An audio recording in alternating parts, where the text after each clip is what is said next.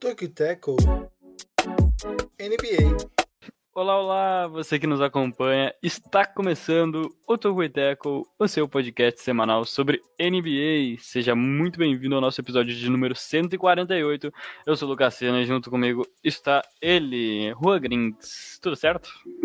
Boa noite, Lucas. Bom dia, boa tarde, boa noite para quem acompanha a gente aí no YouTube ou no agregador de podcasts de sua preferência.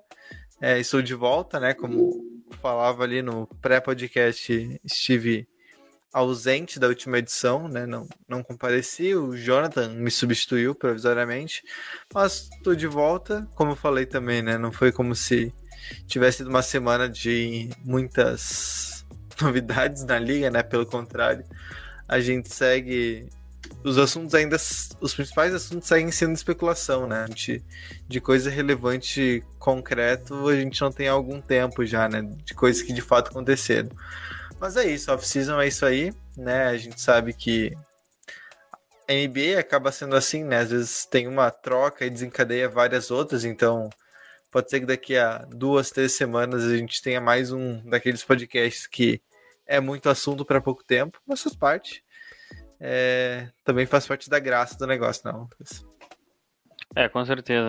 A gente tá, inclusive, só por essa troca, pra gente poder especular mais ainda e ter mais assunto para falar ainda.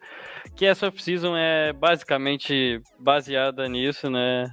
Em especulação até que as coisas aconteçam de fato e a gente fique feliz por ter já ter comentado sobre aquele possível cenário. Então, no mais é isso. Vamos direto ao nosso podcast. Rua, qual a ideia do nosso querido e amado Tokuiteco?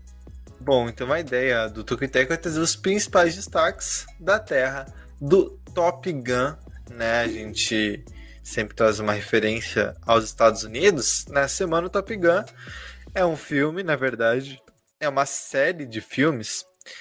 Como quem acompanha o Tokuiteco há mais tempo sabe que eu passo longe de ser o maior entendedor da, da indústria cultural, que dirá norte-americana, inclusive, né? Então, segundo o Google, eu confio no Google, são dois filmes né, Top Gun na história. O primeiro, mais famoso, em 1986, que é o Top Gun Ases Indomáveis, que até tem, acho que tem algum. Ah, o Tom Cruise, por exemplo, né? É, o... Era ele? Era Lendário ele Tom Cruise. Era ele o primeiro? Acho que era, hein? É, é ele, sim. É ele mesmo? É, então. Uhum, posso é. confirmar. Isso aí. E ele tá no segundo também, não tá? Tá, exatamente. Maverick. Olha, que loucura, rapaz. Bom, então. É... Dois filmes importantes. Aí o primeiro, super famoso. Esse segundo, nesse momento, segue em cartaz nos principais cinemas aí do, do mundo. É... Enfim, eu não sei muito bem do que se trata, mas desconfio que tem a ver com arma, né? Top Gun e tal, bala. É, aviação. Ah, é? Aham. Uhum. Olha, pra tu ver como eu sou completamente desconhecedor do assunto, enfim. Então é sobre eu aviação. lembro que eu olhei Top Gun na sessão da tarde quando era uma criança. Olha só. Então tá, bom. Então é sobre aviação e uma grande obra, uma, um de grande obra cinematográfica, né? É isso. É isso. Um, um dos filmes que lançou o nosso querido Tom Cruise, né, a ser quem ele é. Mas bom, basicamente nós prosseguimos por aqui, Rua, com os destaques do podcast de hoje. Bom, no podcast de hoje, então, a gente vai conversar sobre principalmente a possibilidade e probabilidade alta do Donovan Mitchell ser trocado do Utah Jazz, né? Uma notícia ainda da semana passada. É, aconteceu ali pouco tempo depois da gente gravar o podcast da última semana, então meio que nos pegou assim, né? É, de surpresa, no sentido de. É, foi logo depois da gravação, então obviamente não deu tempo de falar.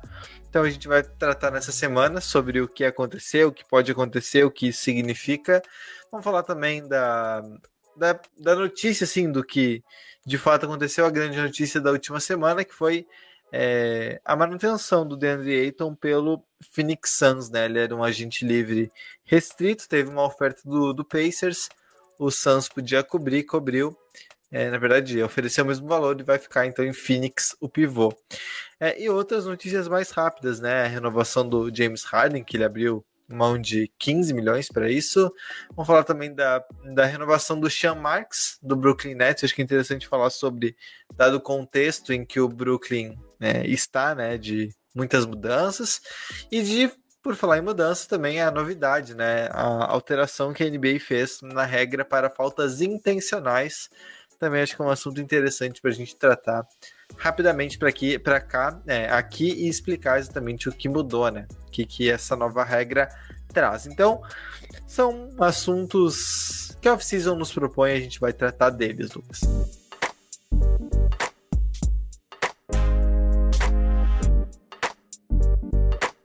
É isto.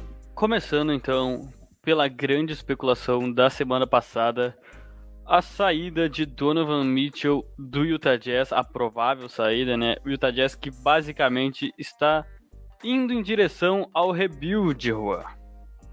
É, eu acho que antes de falar, né, do, da notícia em si, acho que é interessante pensar o que é, o que isso significa, né? Porque, né, primeiro, há pelo menos um ano, um ano e meio, mais ou menos, a gente tem muitas especulações de que o Jazz eventualmente teria que escolher entre o Gobert e o Mitchell, né? Primeiro, por talvez uma questão até, não sei se de encaixe, mas de escolher um caminho a seguir, e outra por uma questão de ambiente, né? De, de clima no vestiário. Supostamente os dois é, não se gostam tanto assim. É. Então existia esse cenário, né? Ah, pô, quem que o Jazz deveria escolher? O cara que foi é, três vezes o defensor do ano ou o Donovan Mitchell, que é uma máquina de pontuar, né? Um dos principais pontuadores da NBA atualmente. Enfim, muita discussão em torno disso. É, esse ano é, pareceu ser a gota d'água, né? Pela pós-temporada bem abaixo do Jazz, né? Sendo eliminado para os Mavs que não tiveram o Doncic em praticamente metade da série, né? E mesmo assim foram eliminados. É, e agora, é, sem o. E pós isso, a gente teve a saída do Gobert, a gente falou sobre isso, né? Uma troca é bastante rentável para Utah, né? Quatro escolhas de primeira rodada, mais jogadores jovens, jogadores de rotação que eram importantes no, nos Wolves. É, e primeira notícia de que a reformulação do Jazz seria ao redor do Mitchell, né? É, seria uma montagem de elenco a partir dele e não é, a partir de uma troca dele. A ideia era manter o jogador e aí sim montar um elenco de apoio bom ao seu redor. Esse era o discurso, né? Só que isso mudou semana passada, né? Uma reportagem do Sean Charania, do The Athletic, falava que, olha, talvez não seja assim, é possível e até provável que o Jazz acabe trocando o Donovan Mitchell, que eles estavam ouvindo já, né, propostas pelo jogador. É, isso é um sinal claro, né, Lucas, de que eles desistiram de vez do projeto. É... E até assim, se a gente for olhar a montagem de elenco do, do Jazz, foi muito boa, né? Porque olha os jogadores que eles têm atualmente, né? Dois, os dois principais foram draftados aí mais bons jogadores de apoio. Era um time extremamente competitivo, que por vezes foi candidato ao título, mas sempre faltou alguma coisa e agora meio que o clima já não estava mais legal, o time estava meio saturado e eles é, jogam tudo para cima e vão para uma reconstrução, né? E bom, imagino que não vai ser só o Mitchell que vai sair, né? Todos esses jogadores aí mais experientes devem sair também, o Patrick Beverley, o Malik Beasley, é, quem mais chegou ali na troca? O, o, o Vanderbilt, talvez, Vanderbilt. dependendo. É mais jovem, é, né? mais jovem, mas de repente Rod também. É, o Bogdanovic, Mike Conley, todos esses devem ter um novo destino é, nos próximos meses, né? Acho que esse é um cenário. É, a gente, inclusive, na pré-season desta última temporada, destacava que o Utah Jazz tinha, tinha ido bem ao mercado, né? Não tinha, não tinha perdido peças e tinha agregado o Eric Pascal, um free agent praticamente. Então tinha, tinha melhorado seu e o Whiteside, tinha melhorado seu elenco em relação à temporada passada. Coisa que caiu por terra, né, durante a temporada temporada regular que não foi boa de acordo com o elenco que tinha e também não foi bom os playoffs perdendo para um Dallas Mavericks que estava desconfigurado, né? Então, eu acho que de fato tinha sido a gota d'água, mas tentar essa reconstrução ao redor do Mitchell levaria muito tempo da carreira do Mitchell e talvez isso seja um problema, porque se você tem essas picks que o Minnesota mandou para Utah e não envolver elas em uma troca por uma superestrela, é perder o auge do Donovan Mitchell por muito tempo. E isso não é bom nem para a franquia nem para o jogador. Então, talvez aí seja essa decisão de, tá, vamos trocar o Donovan Mitchell e vamos para um rebuild completo, que talvez seja a decisão certa se tomar agora, vendo que tipo o todo o projeto que foi muito bem montado por parte do Utah Jazz. Lembrando que o Utah Jazz esteve a duas vezes a uma bola de três. Na real, uma bola de três esse ano de se salvar, que o Bojan Bogdanovic errou, levaria o jogo 7. E uma bola de três no jogo 7, que o Mike Conley errou e foi eliminado pelo Denver Nuggets. Né? Mas foi um projeto que até teve sua, sua qualidade na temporada regular, mas de fato nos playoffs não acontecia, o time não se entendia, tinha rumores de, de tretas entre, entre o, o Rudy Gobert e Donovan Mitchell. Então chegou o caso que, que era melhor o fim e talvez seja esse o destino mais provável do Utah Jazz agora ir pro rebuild, porque de fato não deu certo esse projeto.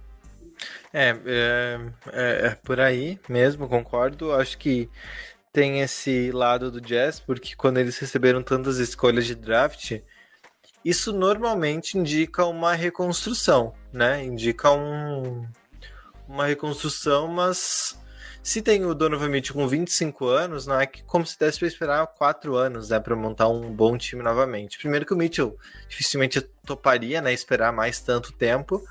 E também porque é um desperdício de talento, né? Você tem um grande jogador e não monta um time ao redor dele. Fica uma situação meio Bradley Beal, meio Damian Lillard, assim, ficar uma coisa mais constrangedora.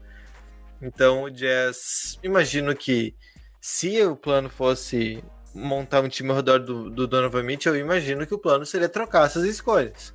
Né, montar um pacote ou pacotes com elas, né, e trazendo outros jogadores, né? Mas enfim, eles optaram então por essa parte de reconstruir é, pesa muito e a gente vai ver isso, tá vendo já, na verdade, é, o fato de ter uma estrela consolidada, não é consolidado, não vou empolgar, mas é, quase consolidada no próximo draft, né? O Victor Wembanyama, Wembanyama, eu não, ainda preciso aprender a pronunciar, ou, é, acho que é o Wembanyama, não sei se...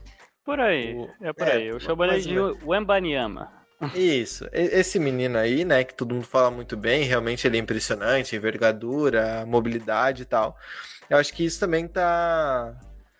Como eu vou dizer, tá. Vai atrair muito time pra rabeira esse ano, né? É, muito é... time vai querer esse tanque. Isso, a gente tá vendo os Spurs. A gente projetou isso, é, podcasts passados, né? A gente uhum. já tá vendo o Spurs numa reconstrução bem clara. Acredito que os times que foram ruins na última temporada seguirão ruins. Não vejo ninguém, pelo menos, dando esse salto por enquanto. Não vejo ninguém muito próximo disso. Thunder, Rockets, é, Pistons, acho que nenhum desses já vai ter uma evolução. Pacers vai ter uma evolução muito grande. Magic então, também.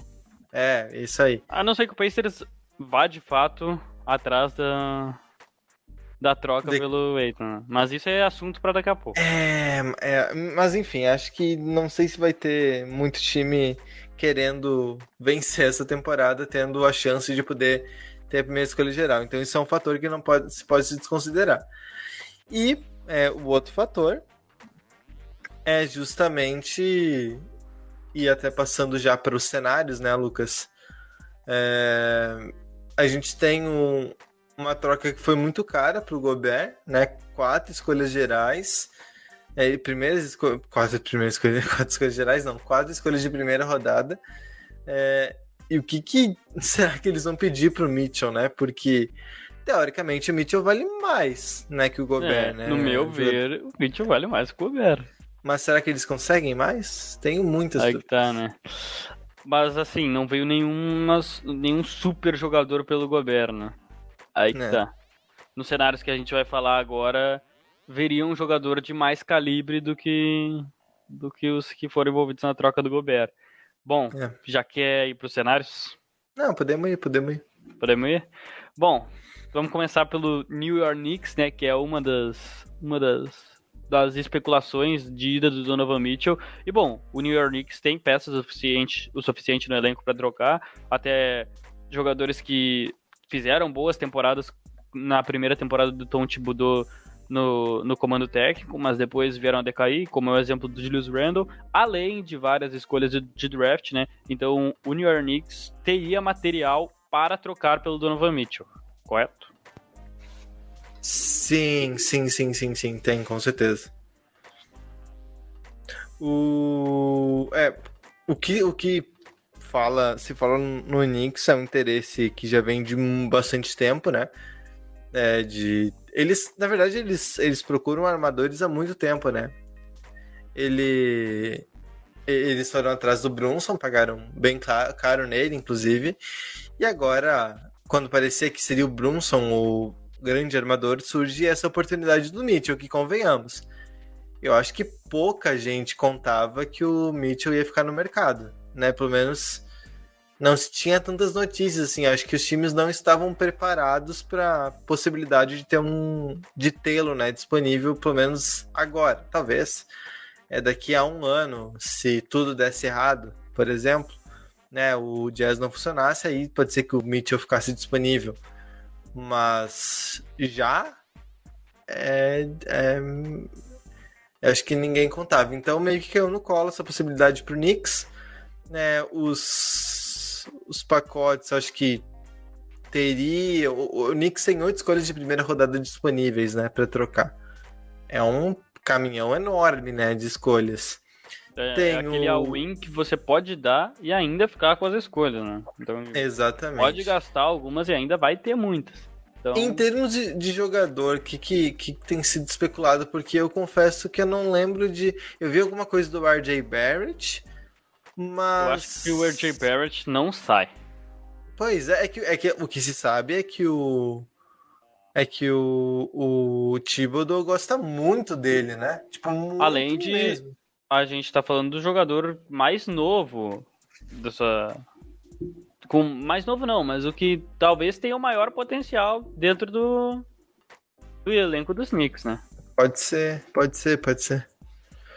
É, eu, eu, eu acho que. que seria um jogador que provavelmente interessaria o, o Jazz, né? Acredito que. Foi falado Estaria- no Quentin Grimes, né? Que eles É, que então, esse jogador é- é estivesse verdade. envolvido. Isso, o, Quentin, o, o Grimes, ele dizem que o, o Jazz gosta muito dele. Eu acho que o, o Grimes foi foi draftado na última, no último draft, né? Acho que ele é segundo, vai ser o segundo ano dele na liga. Eu acho que sim. E assim, é que novato nesse Knicks é sempre meio obscuro, assim, porque o Thibodeau não gosta de usar, né? Excetuando muitas raridades, né? Acho que poucos jogadores jovens têm, têm são aproveitados pelo Thibodeau. Então o Grimes não jogou tanto, o Obi Toppin não jogou tanto, o, o próprio Quickley, né? Quickley, quando jogou, jogou bem, mas também nunca teve tanto espaço assim, né? O- então acho que é, é meio complicado, assim, de, de, de projetar. Mas o Jazz gosta realmente muito do Grimes. Podia ter um pouco. Podia ter essa relação mesmo. Agora. é, O que mais? Eu, eu tenho minhas dúvidas. Acho que é, seriam mais as escolhas de draft que poderiam ser um. É. Eles, eu acho que material trocável, assim, ele, humano, né? Ainda teria um possível Ken Red, né? Um, Aham. um É possível. aqui, aqui o que se fala, né? Ó, achei que é o Grimes. Quickly. É, o, o, o Grimes, o Quickly e o Topping.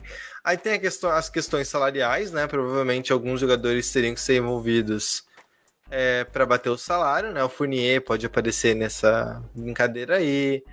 É, o. É, acho que é, que é mais por aí também, né? Porque. Eu acho que é mais pelo Fournier mesmo. Porque o É, Fournier porque é um o- salário que aumentaria essa troca e ele faz a mesma posição que o Donovan Mitchell. Então, Isso. Isso, e o. Porque assim, o, o, Randall, imagino que não faça parte das, do plano de trocá-lo, né? Acho que não é o caso. É. É que não tem muita opção também no, no Knicks mais, né? Se for pensar. é. Em salários altos, assim. Pixie, Fournier e mais dois caras, eu acho. É.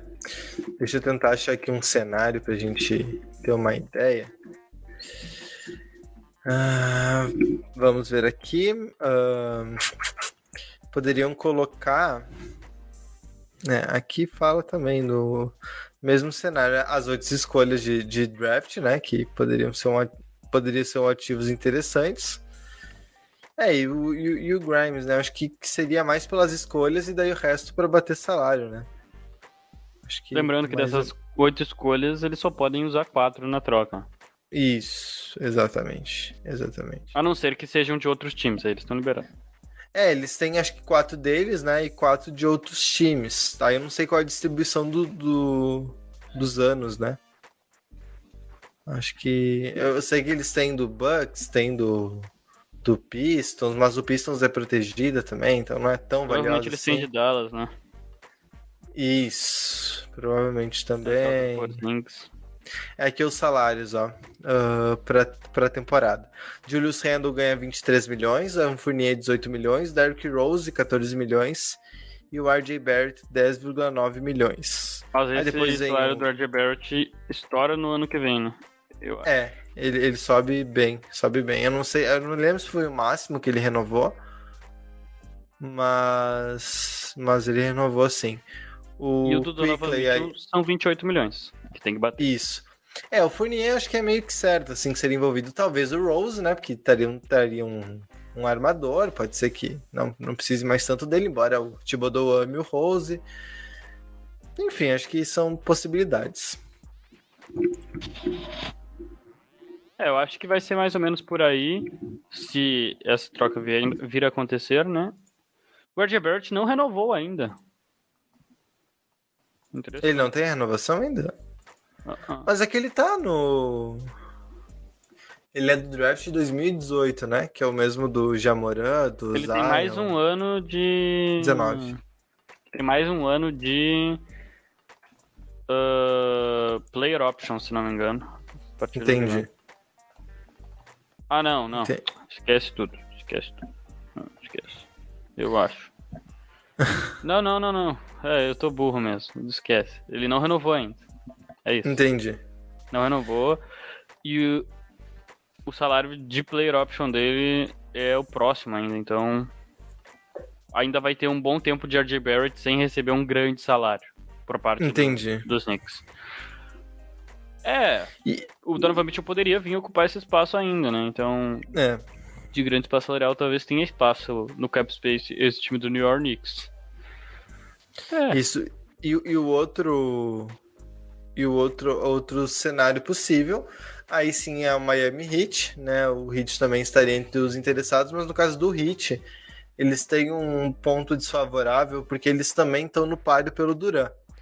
Né? O que se fala é que o Duran consideraria principalmente Suns e Heat, então esses dois times são os mais candidatos, assim, tem outros times, mas esses dois são os favoritos, então o Heat é, imagino que se eles tivessem que escolher, né, eles escolheriam o Duran, então não sei se eles não vão esperar alguma definição do Duran para depois ver se eles conseguem o, o Mitchell ou, ou pelo menos algum sinal né, o, o Hit teria né, aqui o que eles poderiam envolver.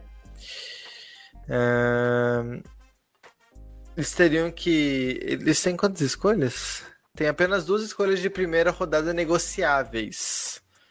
É pouco, né? Se for comparar É pouco, com o Knicks. Mas eles têm mais material, material humano pra troca, né?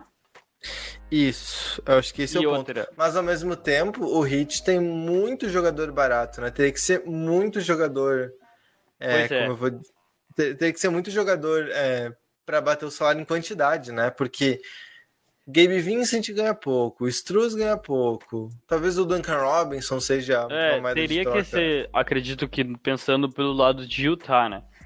Essa troca não acontece sem ter o Tyler Hero no meio, começando por esse ponto.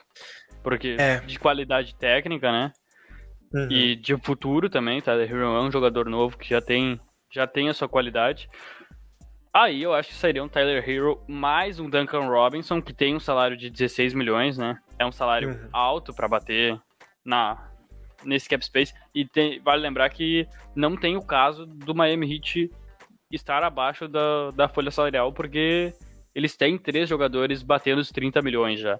Então, Isso. esse, esse de fato teria que bater os salários pra acontecer essa troca.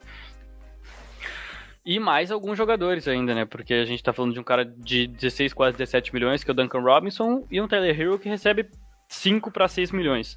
Então teria que ter outros jogadores para bater, além de alguma escolha de draft, mas eu acho esse cenário menos, menos provável do que o New York Knicks. É, aqui eles poderiam enviar duas escolhas de primeira rodada, três pick swaps, né, que é aquele direito de trocar as escolhas, e mais, por exemplo, o Nikola Jovic, né, também que foi uma escolha de primeira rodada nesse ano e ainda é jovem, pode se desenvolver, depende do que o Jazz é, espera dele, né. É, tem aí a questão do do Hero, mas tem que ver quanto eles estariam dispostos a negociar o Hero, porque o que se sabe é que eles são muito receosos, inclusive é, quando outras possibilidades de troca, é, sempre o Hero foi um fator, um fator não tão pacífico assim, às vezes parecia que o Hit não tá tão inclinado a trocar, porque é um jogador jovem, de qualidade, que ajudou muito na última temporada. Foi, por vezes, o melhor do time em alguns momentos. E não sei, porque o Mitchell não é uma unanimidade tão grande quanto o Duran, por exemplo. né? Com certeza. Então tem que teria que esperar também para ver o que o Hit estaria disposto a oferecer além dessas escolhas de primeira rodada. E daí o resto para bater salário aí tem opções, né? Tem, você me falou do Duncan Robinson, né, que eu acho que é o ficha 1 aí para entrar nessa nessa nessa conta e tem outros jogadores também. Mas falando em ativos, o Knicks tem mais condições, né?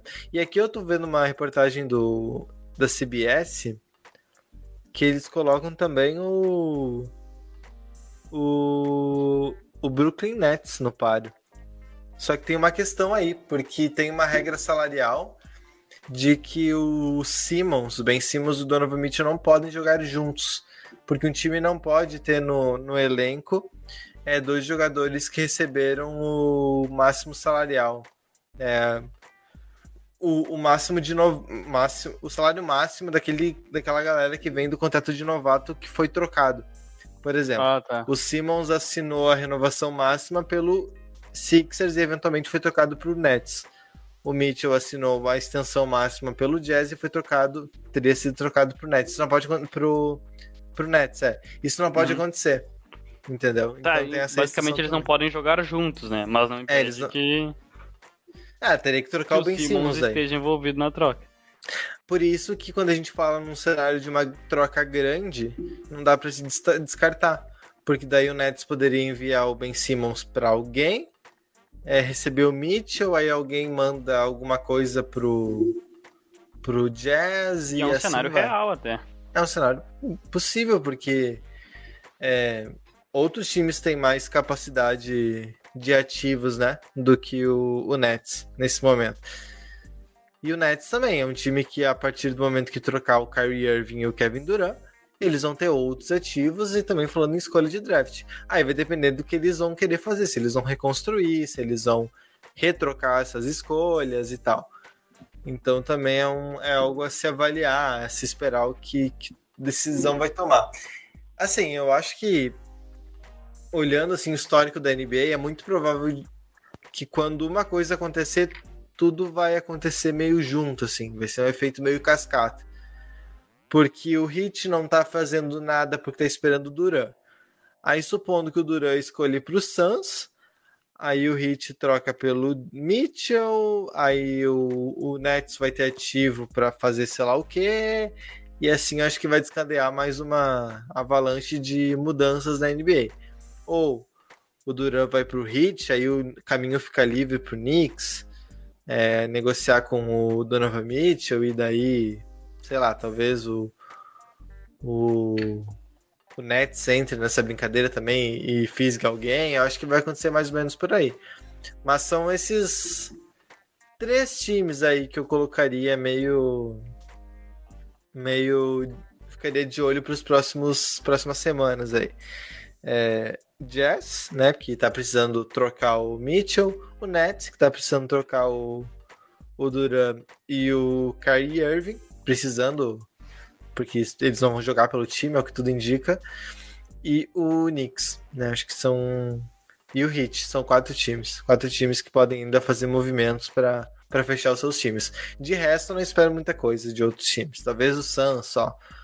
Mas de resto, acho que fica mais restrito a esse, esses quatro times aí.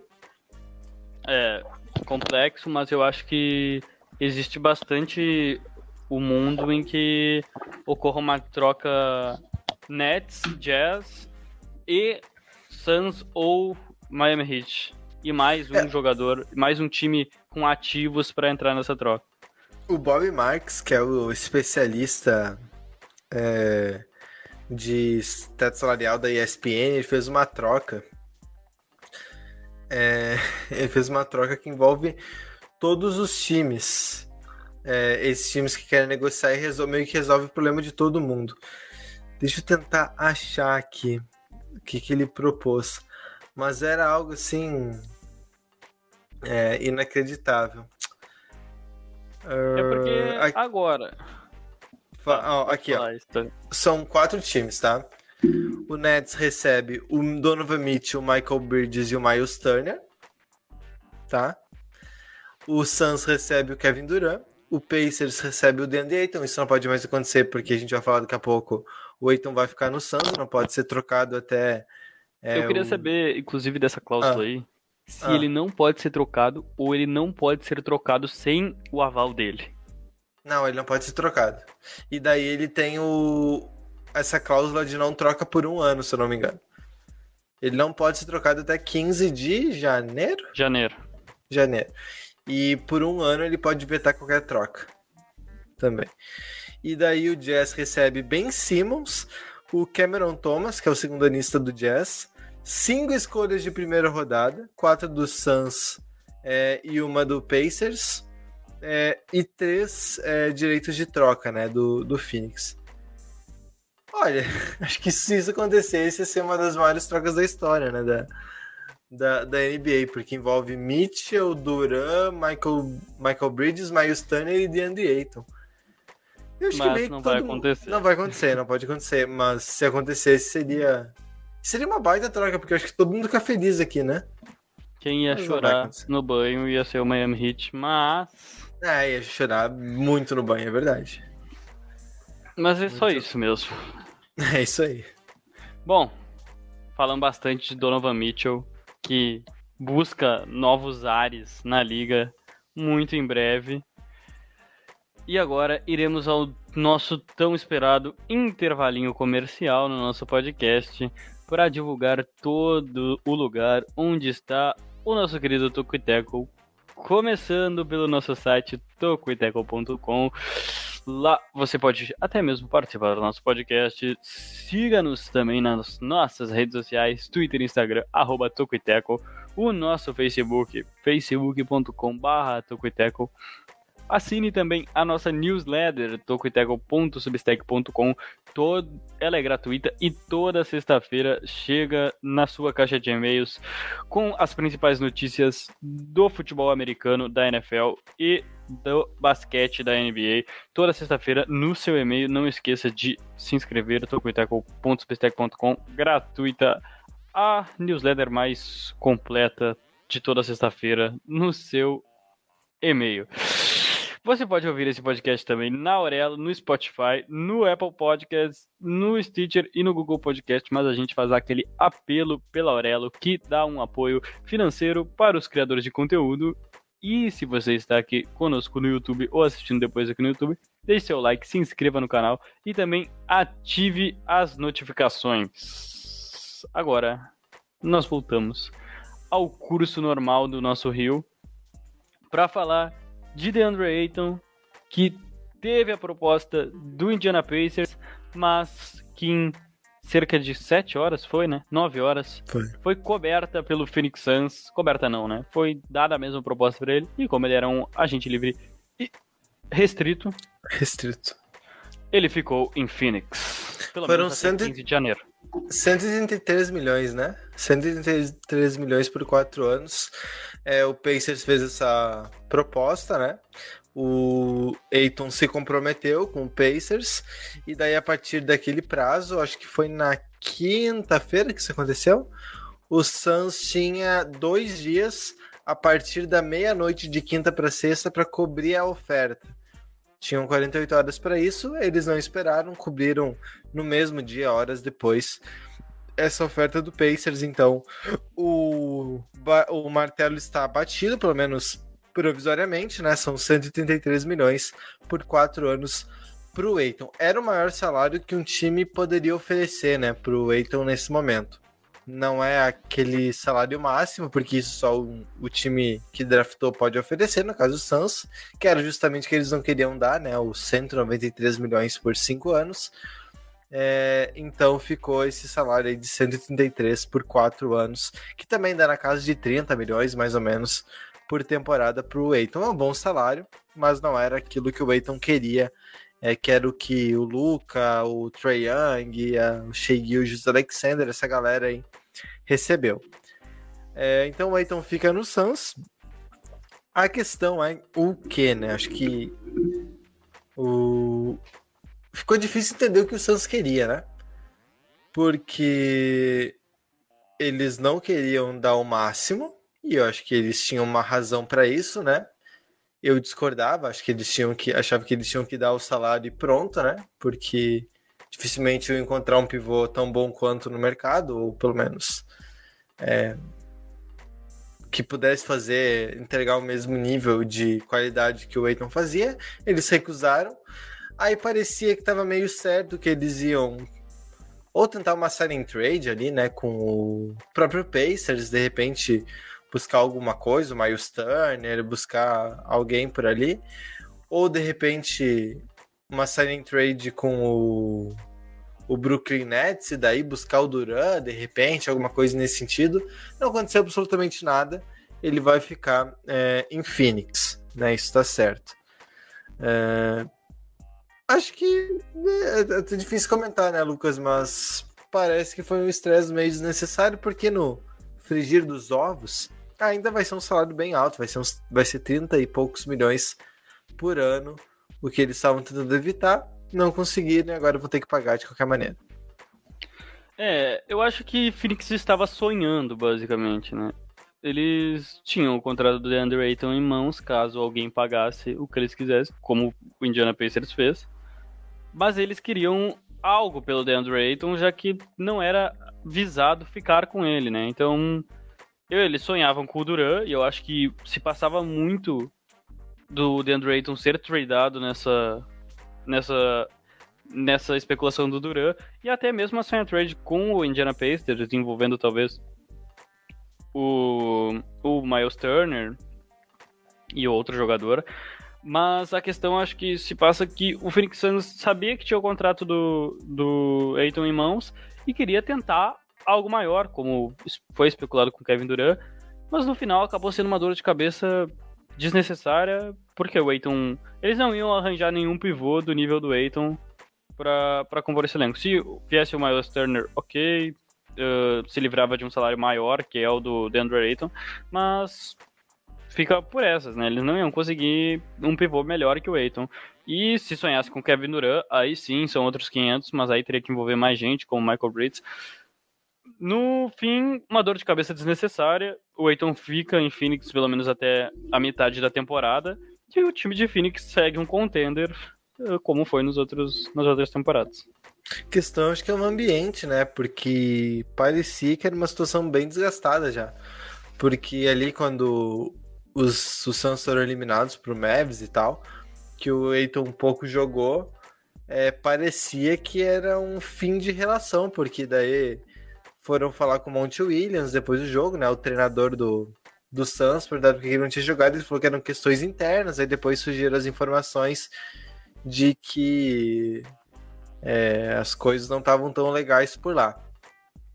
É, então, o ambiente não estava legal. Claro, depende muito, né? Às vezes conseguem consertar alguma coisa, talvez é o Chris Paul, que é o grande líder né, do, do elenco, tenha é, intervido, é, intervisto, inter, inter, não, é, interveio de alguma maneira é, na situação e conseguiu remediar, não sei.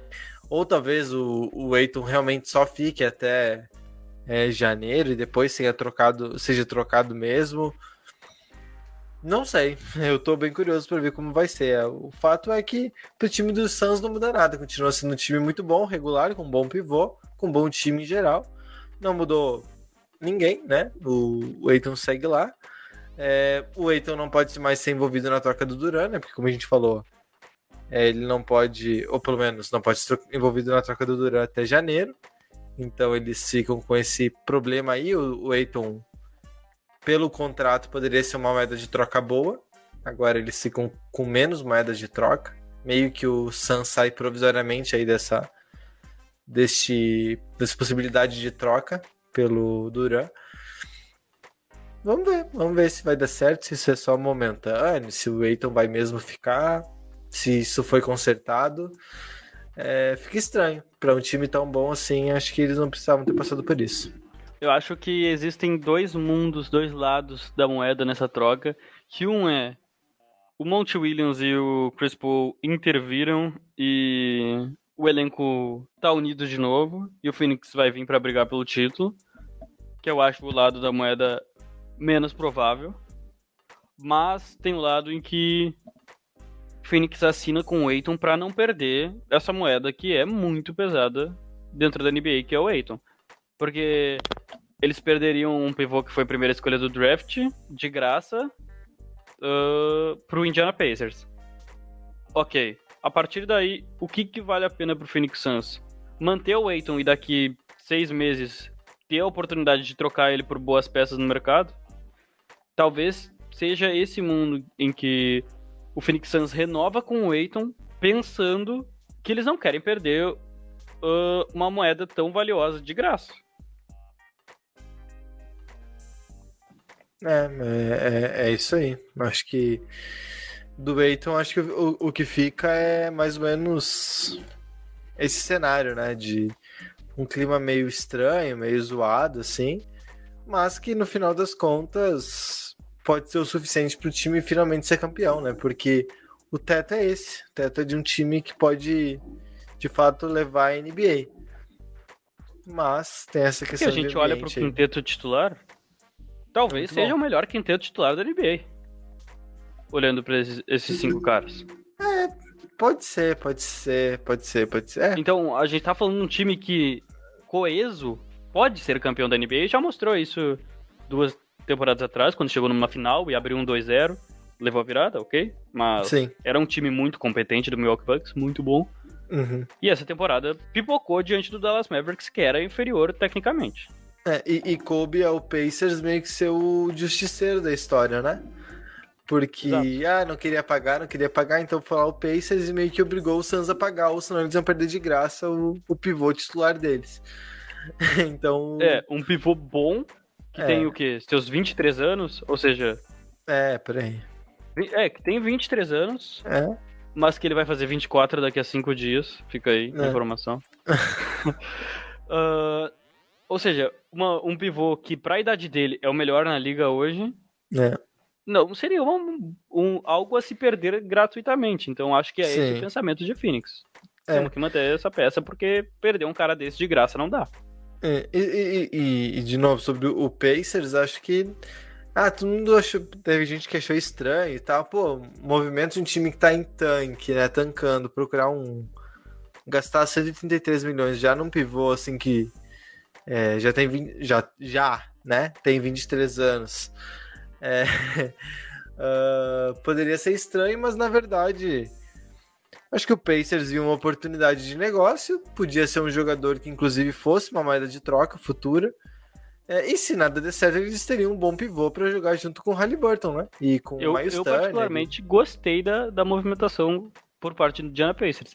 Porque É. tá, eles estão nesse rebuild, né? Trocaram o Michael Brogdon, TJ Warren saiu pro Brooklyn Nets, mas a gente tá falando do Tyrese Halliburton, que é um armador que tem muito potencial, e de um, de um pivô que já demonstrou sua qualidade, foi primeira escolha do draft, claro, não é o melhor da classe, mas foi a primeira escolha do draft, chegou em uma final de NBA, ou seja, a gente tá falando de um cara que tem qualidade, unido a um armador que tenha mu muito a evoluir ainda. Então já seriam duas ótimas peças para alavancar esse rebuild do Indiana Pacers. Hum. Então, É, pra, no meu pra ver, acelerar, era né? uma movimentação inteligente do Indiana. É, porque é o não que tudo se indica. concretizou, né? Mas, A que tudo indica que eles vão, eles vão montar o time ao, em torno do Halliburton mesmo, né? é, Não parece. É, não é um time mais tão jovem assim. Eles vale a tão- pena lembrar que o Halliburton também foi uma foi uma mexida de peça grandiosa do Indiana Pacers. Isso. Tá certo é que eles perderam do Manto Sabonis, mas eles aceitaram entrar nesse rebuild por um armador que tava que está jogando muito ainda. E o Pacers nunca. É, e, o Pacers nunca é uma reconstrução profunda, né? Que eles são um time horrorosos, assim. Sempre é um time que abre mão de peças, mas já troca por. Nunca é assim. Troca um bom jogador por infinitas escolhas de draft. É, ou eles abrem mão do jogador por flexibilidade salarial, que foi a troca do Brogdon, né? O Brogdon saiu, Ganharam uma ganhava- first round pick ainda. isso, mas principalmente ganharam 20 milhões né, no Sim. espaço, que inclusive possibilitava esse movimento pelo Eiton e qualquer outro movimento que eles queiram para o futuro. É, Ou, no caso da troca do Sabonis, né, que são as duas mais importantes recentes, pegaram o Halliburton, né, que já é um armador que parece estar meio pronto assim para NBA, que tem um É, a gente tá falando de um cara que tava qualidade. pontuando mais de 17 pontos por jogo nos Kings. né, E é um cara que ficou no top 5 jogadores que mais deu assistência na NBA né, no seu segundo ano de liga. Então, esse cara é diferente dos demais. Ele é um cara que tá conseguindo encontrar o seu espaço. A gente tava. Tipo, certo que os Kings não, não jogavam nível All-Star, né? Mas de É. qualquer forma, ele conseguia mostrar o seu jogo no Sacramento Kings. e É, dividindo a que- quadra, né, com o É, dividindo a com o quadra com Fox, outro né? bom armador. Exatamente. No, no Então- Pacers ele meio que tem. Agora vai ter mais do que nunca carta branca, né? Porque Exatamente. o Brogdon saiu e tudo mais. Eu acho que ele tende a evoluir muito essa temporada, pra ser bem sincero, o Terce Halliburton. É. Pois é. Bom, falamos bastante de DeAndre Ayton, que vai ficar no Phoenix Suns. Iremos agora para as notícias mais rapidinhas desse podcast, mas que a gente ainda vai poder dar uma conversada nelas. Vamos de James Harden, que renovou optando, dando, deixando o seu amor pelo caneco, né? Ele quer, ele quer esse título. Então, ele deixou 15 milhões de lado para a Filadélfia conseguir organizar um time melhor, conseguir peças para jogar ao seu lado e tentar buscar o tão esperado Larry O'Brien para o Philadelphia 76ers e para o James Harden, que nunca conseguiu esse anel. Olha, abrir mão de 15 milhões não é pra qualquer um, não, hein? 15 milhões, né, gente? É, é, um, é, é um, é um bom valor aí pra se abrir mão. É, o discurso do Harden tá muito bom, né? Pelo menos nessa off-season, assim, ele realmente parece interessado em jogar para o time, em evoluir para o time é, ser campeão. Ele fala, ele reconhece que jogou mal na última temporada, reconhece que tem questões físicas, É, ele no play, nos playoffs foi realmente muito mal, a gente falou sobre isso aqui, deixou muito a desejar. É, então ele meio que sabe disso. A impressão que dá é que ele entendeu que ele foi mal e foi um dos causadores aí da.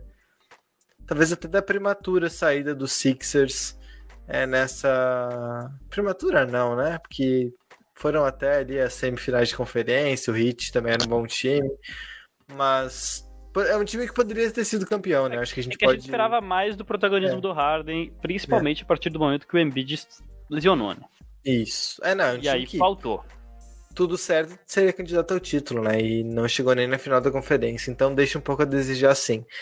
É, então, é, tem esse fator aí do, do, do Harden, é, ele tá muito consciente disso, pelo menos parece estar, e com esse dinheiro, né, por exemplo, já contrataram o PJ Tucker, né, que também foi ali 33 milhões por três anos, 11 milhões por temporada, já tem a ver diretamente aí com essa redução do, do Harden. Bom, pode, tomara que seja suficiente, né, pro, pro Sixers ser um bom time agora. E vale lembrar que o Tucker é um ótimo defensor, além de ele ter o melhor percentual de bolas de três do corner, né? Uh, da região específica do corner, o PJ Tucker é o jogador que, em percentual, é o melhor da liga, isso é impressionante, mas é que ele sempre tá lá paradinho no corner para arremessar suas bolas.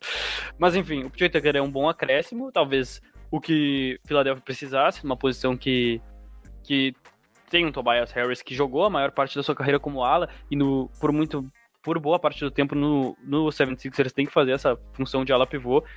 Então, talvez seja um bom acréscimo para libertar um pouquinho mais até mesmo o Tobias Harris. Eu acho que dá profundidade ao elenco do Philadelphia 76ers, que foi algo que faltou na última temporada, além do PJ Tucker poder quebrar um galho que faltou pro Embiid na última temporada, né? Quando o Embiid não pôde jogar, eles tiveram que botar na quadra o DeAndre Jordan, que claramente está ultrapassado já.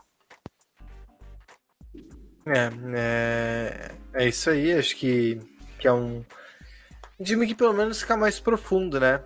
Perder com o Harden abrindo mão desse dinheiro aí, é um time que tem mais opções para montar o elenco, né? Com mais profundidade. Então, é, Vamos ver se o, se o discurso na prática acontece, né? De, a gente ver o Harden mais comprometido, jogando melhor. Ele prometeu que vai conseguir. Agora, na prática, são outros 500, né, digamos assim. É, com certeza na prática são os 500, mas a gente sabe que capacidade ele é um cara que tem, até porque por tudo que ele já fez por Houston Rockets, por Oklahoma e pela NBA principalmente. E um pouquinho também por Brooklyn Nets, que é a próxima pauta aqui, a próxima noticiazinha. O Brooklyn Nets que renovou com o seu GM, né, com o seu General Manager, o Sean Marks. Bom, o Sean Marks que está diretamente envolvido com todas as trocas que levaram ao Brooklyn Nets a ter um super time que fracassou mas digamos que a parte dele ele fez, né? É, não, o Sean Marks ele fez um excelente trabalho quando, primeiro, ele montou aquele time que é, tinha o Danger Russell, o Jared Allen, Jim Weed, é, o, o Caris Lever, né, que é um time que é, foi desmontado, né, naturalmente, até pelo, por todos os movimentos que vieram depois, mas que foi montada a partir do draft, do draft com, com escolhas não tão boas assim, com trocas, com negociações, né? Então ele tem muito mérito nisso. Teve muito mérito também em conseguir chegar a um acordo é, do Duran e do Irving, né? O...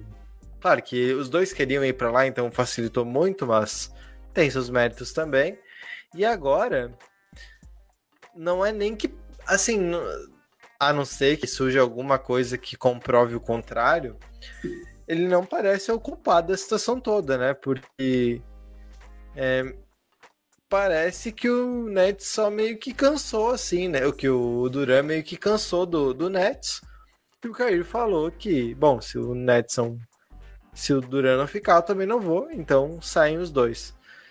É, não parece algo mais de montagem de equipe, até porque o Nets montou boas equipes nos anos passados, né? Montou sempre com bons jogadores ao redor do, das suas estrelas e profundos e tal, até surpreendentemente profundos, né? Um time que tinha bastante opções, mas não deu certo. Algum, alguns momentos por falta de sorte, outros por é, os jogadores não estarem ali quando precisavam, né? Então foi, foi uma é uma experiência complicada, mas pelo menos passa uma mensagem de que o Nets confia no Marx e entende que ele não é o culpado dessa história toda e que ele vai precisar agora de muita confiança, de muita calma, muito tempo para planejar esse pós-Duran e pós-Irving, né? Porque os dois, a não ser que algo fora da rota aconteça, os dois não devem ficar em Brooklyn mais por muito tempo. Olha, eu acho que disparado o Sean Marks é quem menos tem culpa nisso daí, né? A gente pode inclusive falar que ele fez um bom trabalho, né? Porque uh, fora a montagem do ótimo elenco que já tinha, né? Com Caris LeVer, uh, Jerry Allen, D'Angelo Russell, ele conseguiu montar um dos trios mais impressionantes no papel que essa liga já viu. Ele conseguiu montar isso. De fato, ele pôs dentro da quadra Kyrie Irving, James Harden e Kevin Durant. Isso não deu certo. Certo, ok. Mas aí não é culpa dele mais, né? Uh, ele conseguiu montar esse elenco e agora tá trabalhando, vai ter que trabalhar mais ainda numa reconstrução dessa equipe trocando essas peças. Então, eu acho que você pode confiar num cara que conseguiu trazer o Kevin Durant, o Kyrie Irving e o James Harden para jogar no mesmo time, a reconstrução dessa mesma equipe. Então, acredito no trabalho do Sean Marks e acredito que a decisão do Brooklyn Nets foi correta também. Afinal, tá falando de um grande general manager que consegue montar tantos bons elencos assim, mesmo com só escolhas de draft, como foi no passado, e depois trazer super estrelas pro seu elenco. Certo que todas não queriam seguir onde estava, mas da mesma forma, muita gente queria o Kevin Durant, muita gente queria o Kyrie Irving, e menos gente queria o James Harden por ser uma troca no meio da temporada, mas ainda assim queriam o James Harden e ele conseguiu trazer ele. Então, a parte dele ele fez, basicamente. Daqui para frente é tentar reconstruir e talvez ele seja essa melhor peça para essa reconstrução. Bom, chegando nessa última pauta no, do nosso podcast da NBA de hoje, a gente vai falar da mudança das reg da regra para faltas intencionais que foi aprovada pela NBA nessa off-season, que basicamente altera a punição da falta intencional, né, Juan? Isso, é, a NBA meio que perdeu paciência, né, com aquelas faltas intencionais, jogadores agarrando para impedir contra-ataques e enfim, até o o próprio hack a check, né, que acontece em alguns momentos, que acaba picotando muito o jogo, né? A NBA vem fazendo movimentos de é, evitar que o jogo fique picotado é, há algum tempo já, né? Primeiro aquela mudança na regra da das faltas para no ato de arremesso, né? Quando o jogador busca o contato, enfim, a NBA já começou a coibir um pouco isso na última temporada, deu uma polêmica bem grande e tal. É, a NBA já, já procurou e agora falta é, intencional. O que, que, seriam essas faltas intencionais, né? São quando o jogador deliberadamente impede uma ação, né? É, abraça o jogador ou puxa o jogador né, sem uma disputa muito clara no lance. Quando isso acontecer, agora vai ser anotada a falta normalmente, só que o time que sofreu a falta vai ter um arremesso, né, um lance livre que qualquer jogador da quadra pode dar, né? Então não é necessariamente quem sofreu a falta, qualquer jogador pode dar esse arremesso e mais a posse de bola. É a mesma punição que hoje a gente tem pro falta técnica. Falta para falta técnica, é isso aí.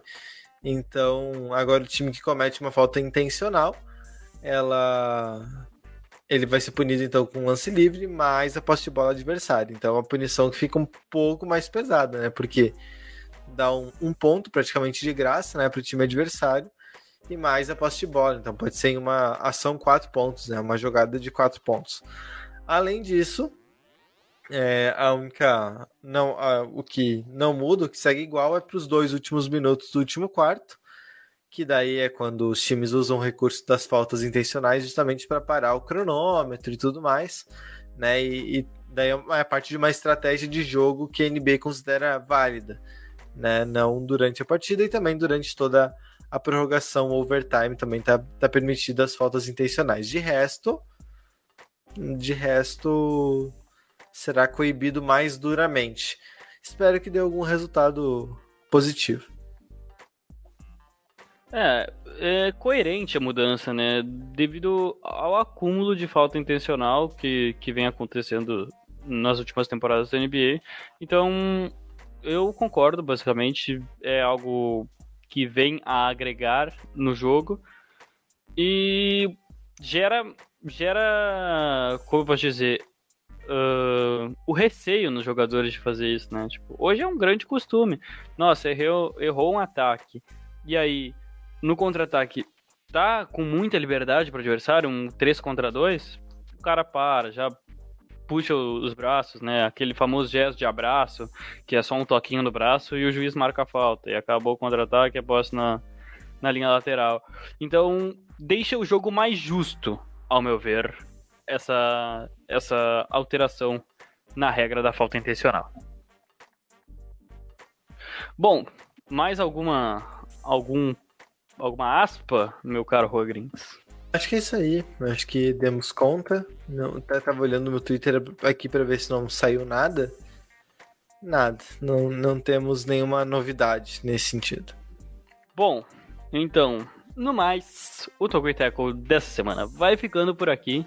Não se esqueça de nos seguir no Instagram e no Twitter, arroba Tocoiteco, no nosso Facebook, facebook.com.br Tocoiteco, de acompanhar o nosso site, tocoiteco.com, e também de assinar a nossa newsletter, tocoiteco.substack.com, toda sexta-feira, na sua caixa de e-mails. Ouça também o nosso podcast semanal sobre NFL e siga também os nossos perfis pessoais, o meu, Lucasino 7 e o seu, Juan Green arroba Juan Grinks. Muito obrigado a quem nos acompanhou até aqui. A gente volta na próxima semana com mais um episódio de Toko Tackle NBA. Tchau!